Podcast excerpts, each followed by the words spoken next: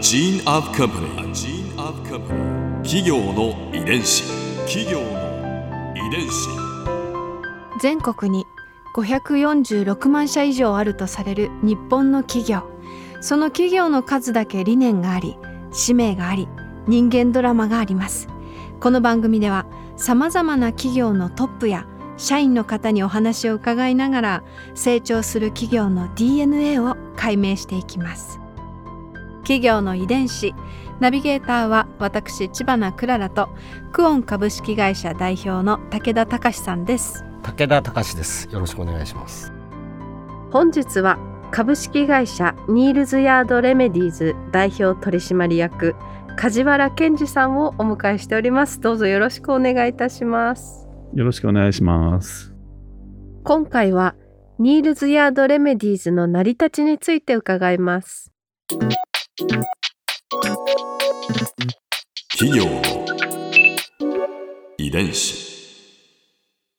あのニールズヤードレメディーズもうご存知の方もたくさんいらっしゃると思うんですけれども、今年創業40周年を迎えたオーガニックコスメのパイオニアです。ニールズヤードといえばあの青いブルーボトルですよね。スタイリッシュなだけじゃなくってリサイクルで様々な形に生まれ変わり交通事故防止用のアスファルトにもうん役立てられているそうなんです。あのニールズヤードレメディーズその成り立ちから教えていただけますか？えっ、と今年でちょうど英国ではあのニールズヤードレメディーズできて創設から40周年を迎えることができました。うんあの実は創業1981年で英国のロンドンにあるんですけどもコベントガーデンっていう、まあ、昔の花屋とか市場になった場所なんですけども、うん。あの映画で言うとねあのマイ・フェア・レディに出てるねうん。場所がコベントガーデンなんですけども、もともとそういう市場の場所でそこにですね庭がありまして小さなうん。ニールズヤードという一角なんですね。あのこのヤードっていう意味は庭という意味で、うん。実はニールズっていうのは人の名前で、うん。ニールズさんの庭っていう意味なんですよ。でそこで小さな、まあ、一角でさまざ、まな次世代に、うん、残していきたい、うんうん。うん素晴らしい環境健康に配慮したさまざまなものを残していきたいという人々が集まってうん。え始まったのがこのニールズヤードそのものの一角でその中にニールズヤードアポセカリーっていうお店があってそれが今のニールズヤードって皆さんがご存知のブランドになってるわけですよね。うーん小さいお店というのはどのくらいの大きさだったんですか？あの僕が出会った時35年前なんですけども3坪ぐらいでしょうかね。小さい。えーそうですね、うん。あの本当小さくてその時あの創業者のロミーが自分でエッセンシャルオイルを瓶で詰めながらハーブを測りながらうん。一生懸命お客さんに合わせへてー。製品作りしてたっていうのが、まあ、40年前。そのロミーさんが1号店をオープンされたんですか？そうですね、うん。あの彼女はもともと学校の先生だったんですけども、うん。あの子供に教育を教えるということが次世代にとっても大事なことだと。うん。でその教育によってやっぱり世の中が変わるんだと。いうふうにこう強く思ってまして、うん。まあ、あのできれば大人にもですね、まあ、そういう教育を提供しながら製品とサービスを提供しながら健康と環境についてなんか考えられるようなブランドを作りたいということでこのニール・ザードが始まったわけなんですよね。でただ、えーロミーが他のブランドと違うことっていうのはブルーボトルですよね。ううんんやっぱ綺麗ですよねもう初めからブルーボトルだったんですか？ブルーボトル。うん。でそれもまああのここでお話ししますけどあの実はあの最初は茶色にしようと思ってたんですって。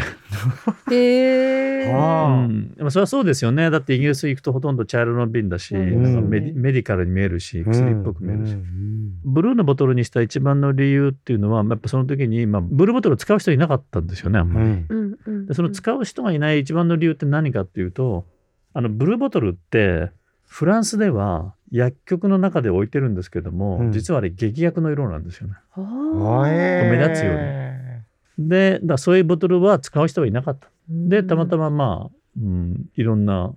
資金的なこともあったんでしょうね。安かったんですね。安かったしそれから、でそうなんですね。まあでもでもまあデザイン的にもいろいろ選んでいけばうん。面白いものがあると。うん。ということでブルーボトルをああいうふうになんか魅力的あるものにラベルもデザインして、うん。で世界でも初めてだったのはやっぱり一つの色の単体のブルーっていう一色のボトルだけでうん。全部揃えるっていう、ううん。ん。今はねうん有名なブランドがたくさん一色でやりますけども、うん。その頃なかったんで。であの瓶ってほとんど変わってないんですよね40年前と。あ、そうなんですか。うん、デザインもほとんど変わってないんですようね、ん。まあ、だからそういう意味では非常にまあ考え方から製品も非常にサステイナブルなブランドですよね。企業の遺伝子創業当時からニールズヤードの変わらない基本的な考え方ってどういったものなんでしょうか？あの例えば一番大きな、まあ、ポリシーっていうかエシックスは大量に作ることよりも、まあ、製品は大切に作ることが大事だというふうに、もうずっとニールズヤードは、まあ、創業当時から変わらないポリシーでやってますよね。だからあの店舗展開もたくさんするんではなくて、うん。着実に店舗数を増やしていく。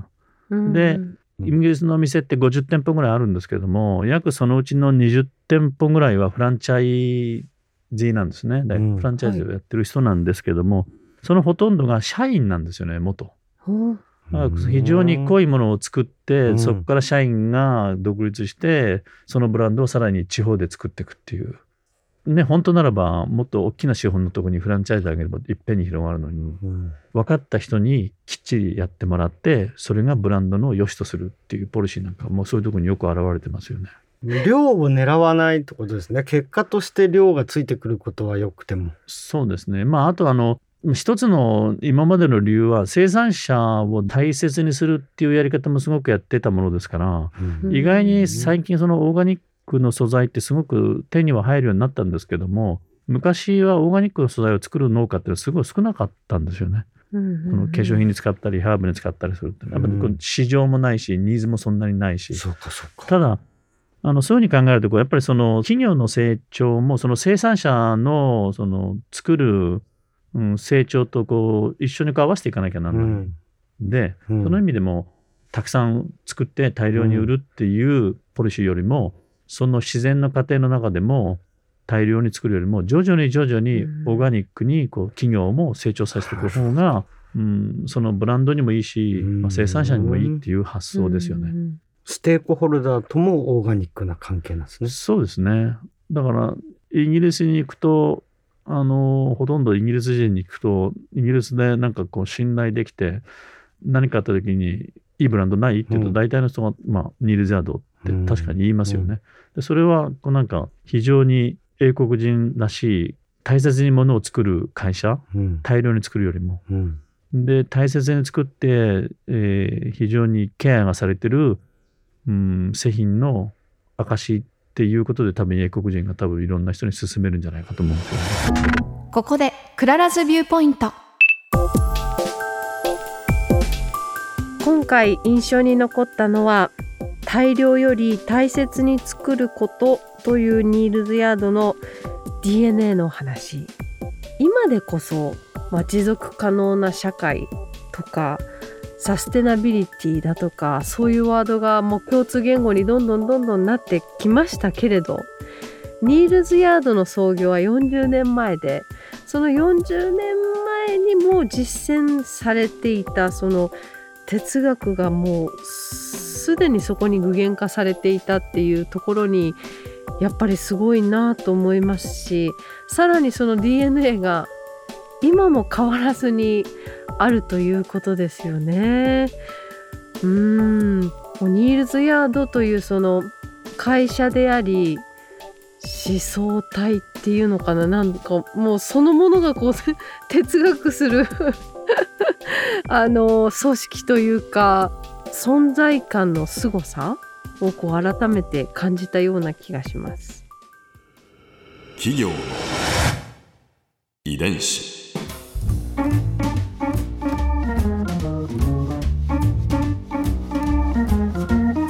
この番組はポッドキャストのほかスマートフォンタブレット向けアプリオーディでも聞くことができますお使いのアプリストアからダウンロードして企業の遺伝子のページにアクセスしてみてくださいねそれでは来週もまたお会いしましょう企業の遺伝子ナビゲーターは私千葉なクララとクオン株式会社代表の武田隆でした。